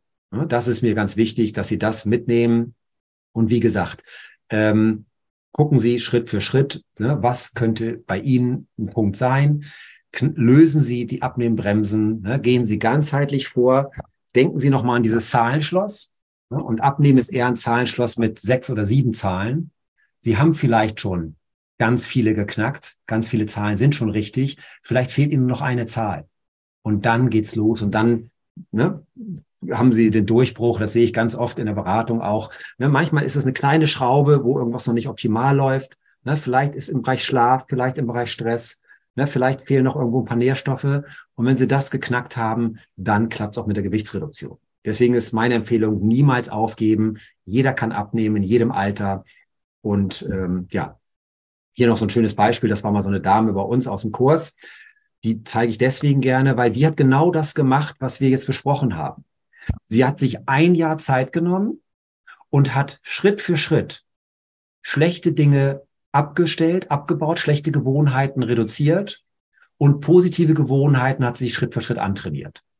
Und sie hat eigentlich alle Lebensbereiche mit einbezogen. Ne, Ernährung natürlich, aber auch Bewegung, auch Schlaf, auch Mindset-Training, ne, so. Und dann hat sie in einem Jahr 40 Kilo abgenommen. Und normalerweise, wenn man sowas liest, würde ich auch sagen, das sind gefakte Werbestories, ne? alles Schwachsinn und so weiter. Ne? In dem Fall, das sind echte Patienten, haben wir Testimonials davon. Ich habe eine Podcast-Folge mit der Dame gemacht, ein Interview, weil das, weil sie einfach sehr schön beschreibt, wie sie das geschafft hat. Sie hatte schwierige Bedingungen, 56 Jahre, selbstständig, viel beruflicher Stress, Arthrose in den Füßen, also keine leichten Ausgangsbedingungen. Und trotzdem war es möglich, 40 Kilo abzunehmen, hält das jetzt seit über drei Jahren. Ne? Also das ist vielleicht noch ein Punkt. Lesen Sie viele solche Erfolgsgeschichten und holen Sie sich dadurch Motivation, holen sich dadurch Anregung. Okay, das weiß, was ich, das war's, was ich Ihnen heute zeigen wollte. Machen Sie es wie beim Buffet. Nehmen Sie das eine oder andere mit. Probieren Sie das eine oder andere aus. Wie gesagt, Schritt für Schritt, ne, der Reihe nach die Dinge durchgehen, die Abnehmblockaden lösen und dann steht Ihnen nichts im Wege, um Ihr Zielgewicht zu erreichen. Schon mal viel Erfolg dabei. Und bevor wir jetzt gleich in die Fragerunde gehen, gebe ich erstmal zurück an Katha und Stefan und dann gibt es noch ein bisschen Infos. Bis gleich. Vielen Dank, lieber Nils. Ähm, ich würde ganz gerne tatsächlich auch noch an eine Geschichte anknüpfen, und zwar das Thema Erfolg. Ähm, denn du hast schon super viele schöne Beispiele genannt und ähm, wir haben auch noch ein kleines Beispiel, was wir gerne zeigen möchten. Denn es freut uns immer total, wenn ähm, wir Menschen kennenlernen dürfen, die eben mit dem Insumet-Konzept ähm, abgenommen haben. Und ja, eben so eine Geschichte haben wir jetzt noch für Sie. Ähm, das ist die Christiane. Sie stammt aus Erfurt und hat mit dem Insumet-Konzept erfolgreich ganze 30 Kilo abgenommen. Ähm, sie hat sich dafür entschieden, weil sie in ihrem Leben etwas ändern wollte und wusste, dass sie das alleine einfach nicht schafft. Ähm, sie arbeitet in einem Schichtsystem, was ihr Essverhalten im negativen Sinne sehr stark beeinflusst hat. Denn bei der Wahl der Lebensmittel hat sie ja sehr häufig zu Süßgetränken ähm, die, ja, die Wahl auf Süßgetränke gezogen und äh, ähnliche Süßspeisen auch verzehrt, einfach um vom Gefühl genug Energie zu haben, den Alltag in irgendeiner Form zu bewältigen. Und körperlich hat sie sich ähm, auch schon länger ähm, nicht mehr wirklich belastbar gefühlt und eben auch die Gedanken gehabt, sich einer Magen-OP zu unterziehen. Und zum Glück hat sie aber nochmal recherchiert und ist eben dann auf einen unserer Insomet-Berater aus Erfurt ähm, aufmerksam geworden und hat mit ihm an ihrer Seite es geschafft, ganze 30 Kilo abzunehmen und ist darauf verdammt stolz. Wir möchten Ihnen die Geschichte von Christiane mal vorstellen, denn wir durften mit ihr persönlich ähm, uns unterhalten und telefonieren und haben ein kleines Interview vorbereitet, in dem sie so ein bisschen ihre Geschichte erzählt mit Höhen und Tiefen und ähm, sie möchte sie alle dazu motivieren, eben niemals aufzugeben und ja, die Ziele weiter zu verfolgen und im Blick zu haben. Und deswegen würde ich sagen, können wir uns das kleine Interview einmal anschauen. Und was ich vorher noch kurz ergänzen möchte, wenn Sie Interesse daran haben, auch Ihre Geschichte zu teilen und eben anderen Leuten damit ähm, Hilfe zu sein und sie zu unterstützen und zu motivieren, können Sie sich jederzeit bei uns melden. Da würden wir uns auf jeden Fall auch sehr freuen. Dann schauen wir uns das Ganze mal an. Ich meine, ich hatte gestern schon wieder ein Erlebnis gehabt, da ist mir so ein bisschen der, der Stolz hochgekommen. Da saß ich unten und da kommt die Empfangsschwester, sag ich mal, zu mir an und sagt, ich muss Sie jetzt mal was fragen. Ich bin mir nicht sicher, aber kann sein, dass Sie abgenommen haben. Fing ich an, ja, 30 Kilo, 31 Kilo. Fing ich an, Wahnsinn, wie haben Sie denn das gemacht? Und da wollte sie halt auch so wissen, wie ich das hingekriegt habe. Und da kommt dann halt schon der Stolz hoch, wenn Leute, die man eigentlich seit Jahren jeden oder fast jeden Tag in der Klinik sieht, dann sagen, ja, du siehst gut aus. Und das ist halt auch was, was motiviert, weiterzumachen. Bei mir war der Punkt eigentlich durch eine ehemalige Freundin von mir. Die hat, ähm, also auch schon in der Vergangenheit, hat sie immer gesagt, lass dir doch diese Magen-OP machen, so wie du aussiehst, es geht nicht mehr weiter. Und ich hatte in Sachen Magen-OP hatte ich schon immer so ein schlechtes Gefühl gehabt. Angst davor, bin ich ehrlich. Und dann war ich bei ihr mal in Urlaub in der Schweiz. Und da habe ich dann gedacht, okay, dir zeige ich es jetzt eigentlich mal so.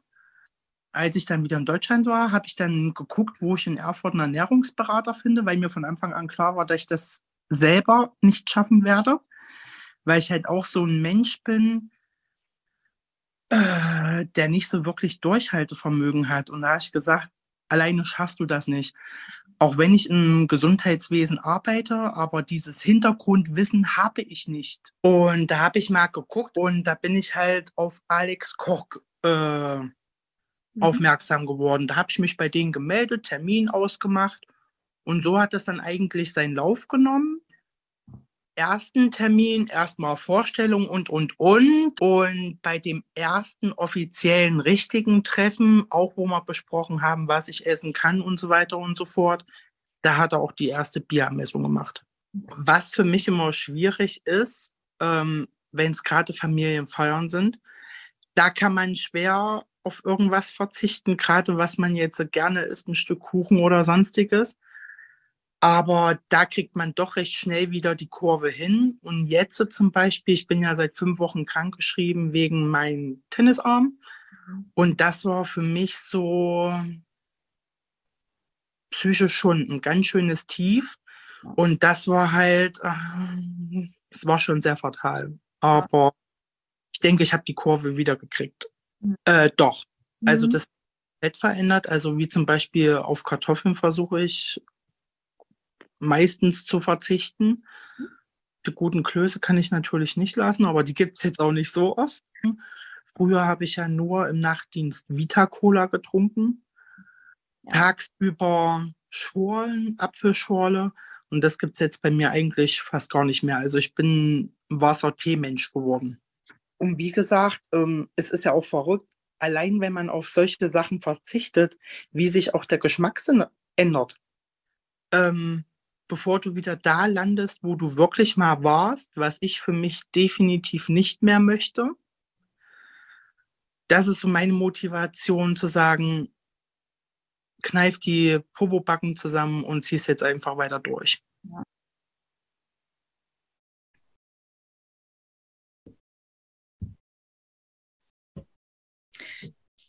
Genau, das war unsere kleine Erfolgsgeschichte von der Christiane und sie ist auch immer noch weiter dabei und dran und wir wünschen ihr natürlich auch weiterhin viel Erfolg auf ihrem Weg und dann gebe ich einmal noch zur Fragerunde ab.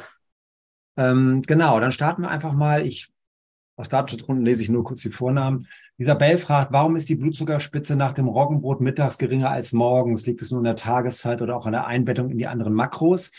Genau, an die anderen Makros, das ist ein Thema. In dem Fall macht man aber solche Tests nur mit dem reinen Lebensmittel, damit das nicht verfälscht wird. Und das hat was zu tun mit der Insulinsensitivität. Also der, die Wirkung von Insulin schwankt im Laufe des Tages. Und das kann äh, von Mensch zu Mensch sehr unterschiedlich sein. Ähm, Dani fragt, wo bekommt man das angesprochene Blutzuckermessgerät? Das bekommen Sie äh, direkt bei den Herstellern. Es gibt verschiedene Anbieter für diese Blutzuckersensoren. Ein bekannter ist äh, Freestyle Libre zum Beispiel. Äh, können Sie mal googeln, können Sie direkt beim Hersteller bestellen. Äh, Bärbel fragt, ist der Insulinspiegel das gleiche wie der Blutzuckerwert? Nee, das, der Blutzucker ist ja der Nährstoff, ne? Blut, Blutzucker, äh, also Zucker im Blut. Und Insulin ist ein Hormon und zwar ein wichtiges Stoffwechselhormon. Und die hängen eng miteinander zusammen. Ne, man kann vereinfacht sagen, höherer Blutzuckerspiegel macht auch dann in der Folge einen höheren Insulinspiegel, aber es sind zwei getrennte Dinge. Ähm, dann fragt Dani nochmal, Diabetes Typ 2 Remission auch möglich bei familiärer Vorbelastung, auch ohne Übergewicht? Ja, absolut. Also ist, genau, ist ein spannender Punkt. Wir haben auch ne, vergleichsweise normalgewichtige Diabetiker, gibt es auch. Äh, und gerade bei einer familiären Vorbelastung lohnt es sich noch mehr, äh, über Lebensstil und Ernährungsoptimierung vorzubeugen oder auch ne, die Behandlung zu, zu unterstützen. So, anonym fragt, ich habe schon 24 Kilogramm abgenommen, mich um die Mikronährstoffe gekümmert, nur noch sechs Kilo vom Idealgewicht entfernt. Interessiere mich jetzt für Säurebasenhaushalt, um meinen Fettstoffwechsel zu verbessern. Mir wurde eine Prokain-Baseninfusion empfohlen. Ist das empfehlenswert? Also Säurebasenhaushalt ist ein spannendes Thema. Ähm, eine gute gemüsebetonte mediterrane Ernährung sollte, ist auch basisch und nimmt darauf auch Rücksicht. Ähm, man kann sowas messen. Es gibt so bestimmte Tests wie ne, Säurebasensituation nach Johansson oder, oder Sander-Test. Man kann so eine Säurebasensituation messen. Das machen wir auch manchmal. Ähm, Ob es dann unbedingt eine, eine Baseninfusion sein muss, kann man überlegen. Das macht man ja auch in bestimmten therapeutischen Settings so. Ähm, ich würde erstmal mich kümmern um eine basische Ernährung. Ne, manchmal macht eine basische Ergänzung auch Sinn. Und ähm, ja, und dann kann man gucken, man kann so ein bisschen über Urin-Diagnostik auch ein bisschen versuchen, da was rauszubekommen. Aber insgesamt basische Ernährung und Säurebasenhaushalt ist eine gute, gute Ergänzung. Olaf fragt, reicht mehr Fisch und oder Leinöl für eine Verbesserung der Omega-3-Versorgung? Also Fisch enthält je nach Sorte mehr oder weniger Omega-3. Man hat leider in Untersuchungen gesehen, dass der Omega-3-Gehalt zum Beispiel im norwegischen Zuchtlachs sich um bis zu 50 Prozent halbiert hat. Gleichzeitig äh, hat der Gehalt an Schwermetallen eher zugenommen. Und Leinöl wird leider nur zu einem ganz geringen Teil, unter 10 Prozent, umgewandelt in das echte maritime Omega-3. Also insofern, das kann ein oder wird wahrscheinlich einen Beitrag leisten, reicht aber in den meisten Fällen nicht aus. Und das kann man alles messen. Es gibt eine Laboruntersuchung dazu, Omega-3-Index. Die mache ich jeden Tag hier in der Praxis und damit kann man sehen, dass wir einen bevölkerungsweiten Omega-3-Mangel haben in Deutschland. Ist ganz eindeutig nachgewiesen. Und ich würde im Zweifelsfall empfehlen, dass Sie sich mal so eine Messung gönnen, wenn Sie auf Nummer sicher gehen wollen. Ähm, messen, wissen, handeln ist so das Motto in der professionellen Ernährungsmedizin und weniger raten und spekulieren. Äh, und dann haben Sie Klarheit und dann wissen Sie, reicht es oder reicht es nicht. Und dann können Sie wunderbar ergänzen mit tollen Ölen aus Fisch oder Alge, die schwermetallbefreit sind. Und dann lösen Sie das Problem. Habe ich auch einige Artikel dazu geschrieben, können sich kostenlos runterladen. Würden Sie bei einer Gichterkrankung auch eine Formula-Diät empfehlen? Ja, kann man eindeutig machen bei Übergewicht. Äh, die, die Gichterkrankung beziehungsweise die erhöhte Harnsäure können wir gut beeinflussen indem wir die Insulinresistenz beseitigen und auch die, den Fruchtzuckerverzehr äh, reduzieren. Denn das sind zwei ganz wichtige Treiber für erhöhte Harnsäure. Also Insulinresistenz knacken und äh, Fruchtzucker reduzieren. Dann kriegen Sie die Harnsäurespiegel auch gut runter und dann können Sie mit vernünftigen Eiweißmengen äh, gut arbeiten. Äh, bei der Fettleberreduzierung stößt man oft auf das Thema Haferkur. Hafer hat doch auch eine hohe GL. Sind es nur die Beta-Glucane, die hier wirken, oder ist es doch im Wesentlichen die reduzierte Kalorienzahl? Ja, also Haferkur ist ja eine ganz, ganz alte Methode so aus der Ernährungstherapie. Das kann funktionieren. Ich würde immer sagen, wer Volkert hat recht. Man muss aber sagen, genau das, was Sie auch schreiben, Birgit, die Haferkur liefert so zum Teil über 100 Gramm Kohlenhydrate am Tag. Und das ist einfach nicht optimal. Und wir wissen, dass wir durch die modernen Konzepte wie Leberfasten und so weiter viel besser und gezielter und auch messbar die Leber entfetten können. Und die Beta-Glucane würden wir in dem Fall dann ergänzen zu bestimmten Proteinen. Und dann würden wir noch bestimmte andere Stoffe, Hydroxytyrosol, Vitamin D, Vitamin E, äh, Cholin und so weiter ergänzen, um die Leber einfach schneller zu entfetten. Also ich würde mal sagen, Haferkur, wer damit erfolgreich ist, wunderbar, aber da gibt es schon gezieltere, bessere, modernere Strategien. Andrea fragt, gibt es Insomed in Augsburg auch? Einmal gucken über das, was Stefan gezeigt hat, über die Beratersuche. Äh, Manuela fragt, wie kann man die Stressbelastung messen? Da gibt es verschiedene Konzepte. Ein sehr gutes Konzept ist die Herzratenvariabilität, HRV-Messung. Ähm, ansonsten gibt es auch Möglichkeiten, über Hormonspiegel zum Teil Stress zu messen. Ähm, da würde ich also mal mit dem Fachmann sprechen und dann gucken, wie ihre Situation ist und dann kann man überlegen, welche Messung macht da Sinn. Ähm, Andreas fragt, welchen Einfluss haben sehr niedrige Cortisolspiegel, wenn man abnehmen möchte? Also es gibt so eine Konstellation, wenn ich zu wenig Cortisol habe, wir nennen das Nebennierenschwäche. Das muss nicht eine echte Nebenniereninsuffizienz sein, sondern Nebennierenschwäche. Das ist ja oft so ein Faktor, wenn es um Erschöpfung geht, bis hin zu Burnout und CFS und so weiter. Da sehen wir das oft. Dann ist das vor allen Dingen ein Faktor für, was Energie und Antrieb angeht. Und wenig Energie kann natürlich auch wieder einen Einflussfaktor haben auf den Stoffwechsel insgesamt. In Bezug auf so Bauchfett und so weiter ist eher das hohe Cortisol das Problem. Also ich würde hier sagen, indirekten Effekt kann es auf jeden Fall haben aufs Abnehmen. Mukader fragt, muss man bei der HOMA-Index Insulinabnahme nüchtern sein? Ja, genau, muss man, muss man sein. Richtig auch streng, zwölf Stunden nüchtern. Ähm, genau. Man kann übrigens auch selber ins Labor fahren. Ne? Das nur als Tipp, weil ich weiß, dass viele ähm, Menschen Probleme haben, vielleicht einen geeigneten Therapeuten in der Nähe zu finden oder überhaupt einen Termin zu finden, weil natürlich sind viele ärztliche Kollegen auch sehr, sehr äh, ausgebucht. Dann kann man auch im Zweifelsfall mal selber ins Labor fahren und sowas messen lassen. HRV-Messung würde ich googeln, wer sowas anbietet, dann finden Sie entsprechende Anbieter und Therapeuten. Ich habe Insumet nach einem halben Jahr nicht mehr trinken können, da es mir zu viel süß war. Wie kann ich Insumet nicht süß einnehmen? Es gibt von Insumet eine Sorte, die enthält keinerlei Süßstoffe. Die ist ganz neutral sozusagen. Die können Sie nehmen und die können Sie auch selber geschmacklich dann verfeinern, so wie es für Sie angenehm ist. Wie sieht es mit Insulinresistenz und PCO-Syndrom aus? Man hat mir empfohlen, Metformin zu nehmen. Ist das sinnvoll? Homa-Index erhöht, Diabeteswert in Ordnung. Ja, also man muss sagen, jetzt geht's hier schon so ein bisschen in medizinische Beratung. Ne? Wir Ärzte dürfen im Internet keine medizinische Beratung machen, aber der Zusammenhang ist ganz eindeutig. Insulinresistenz fördert PCO-Syndrom. Und wenn Sie das behandeln, dann wird auch das PCO-Syndrom besser. Metformin ist schon eines der besten Medikamente, die wir auf dem Gebiet haben, muss man ganz klar sagen. Ähm, ich selbst bin immer ein Freund davon, erstmal Lebensstil und Ernährungstherapie zu machen. Wenn das nicht reicht, kann man über Medikamente nachdenken. Würde ich mir im Einzelfall also angucken, sprechen Sie da mit einem entsprechenden Kollegen, Arzt oder, oder Therapeuten. Mal gefragt, bei den Insumet-Produkten finde ich schade, dass bis auf eines alle Soja enthalten. Ich bin da allergisch. Genau, es gibt mittlerweile erste sojafreie Produkte.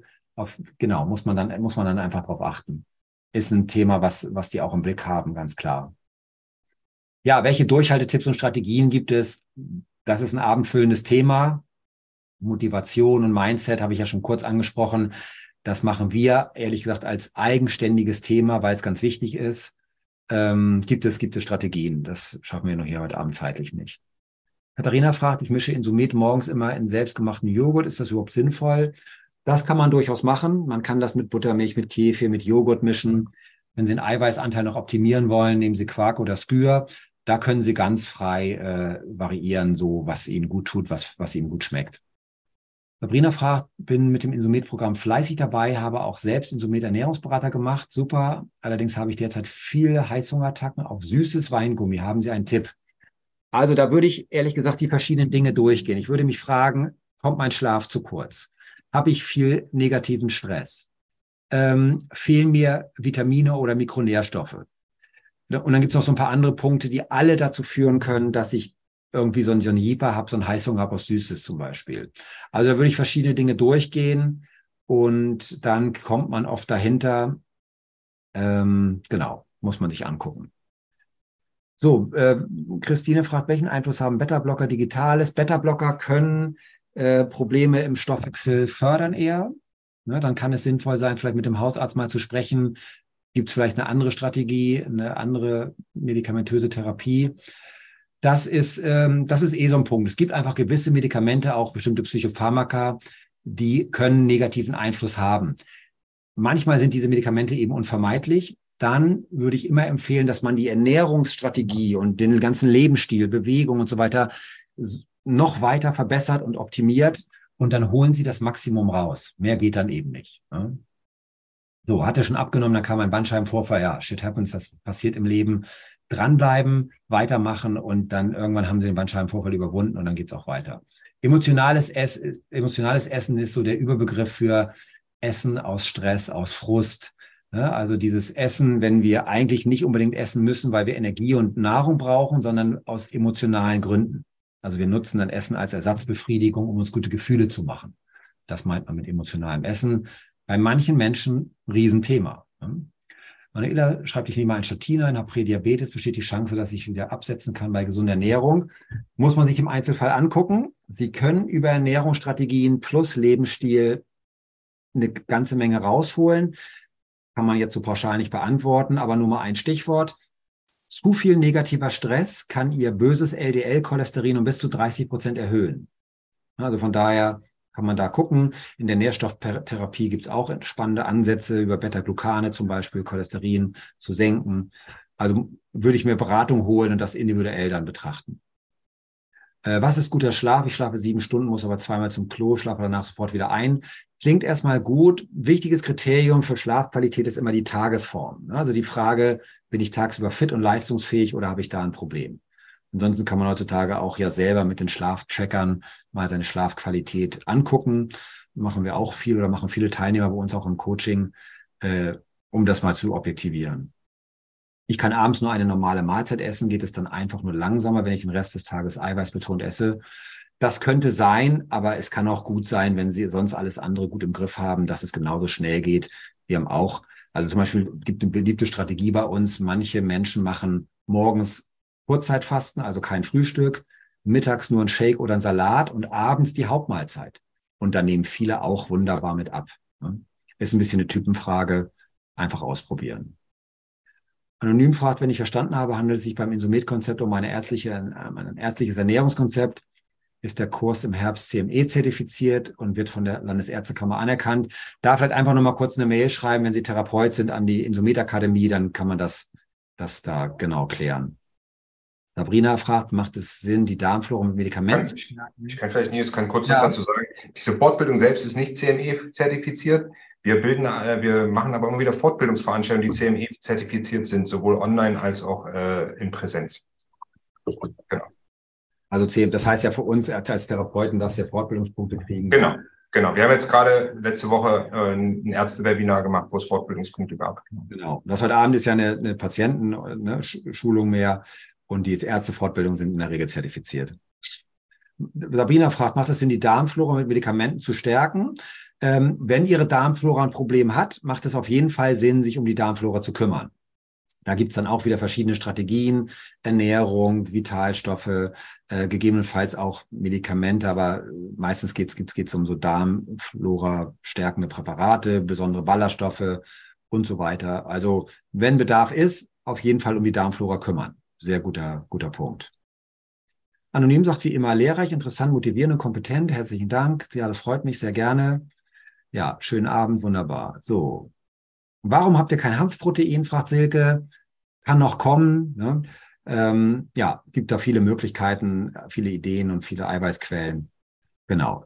Da entsteht ständig Neues.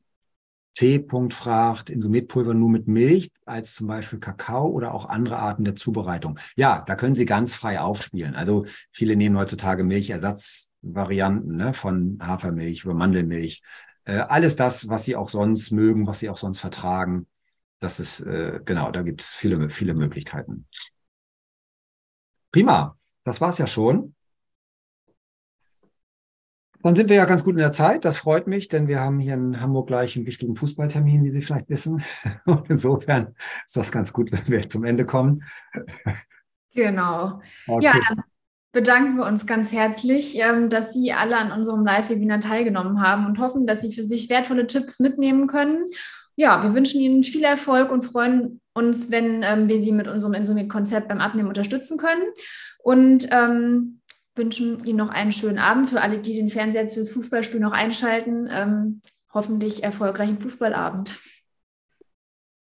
Ja, Nils, wollen wir hoffen, ne? Ja. So. Ja. Tschüss, danke. Tschüss. Tschüss, vielen Dank. Wie gesagt, kleiner Hinweis noch, jetzt kommt gleich eine Umfrage. Sie würden uns, äh, wir würden uns sehr freuen, da ein bisschen Feedback von Ihnen zu bekommen. Genau. Den Rest schicke ich per Mail raus. Tschüss. Tschüss.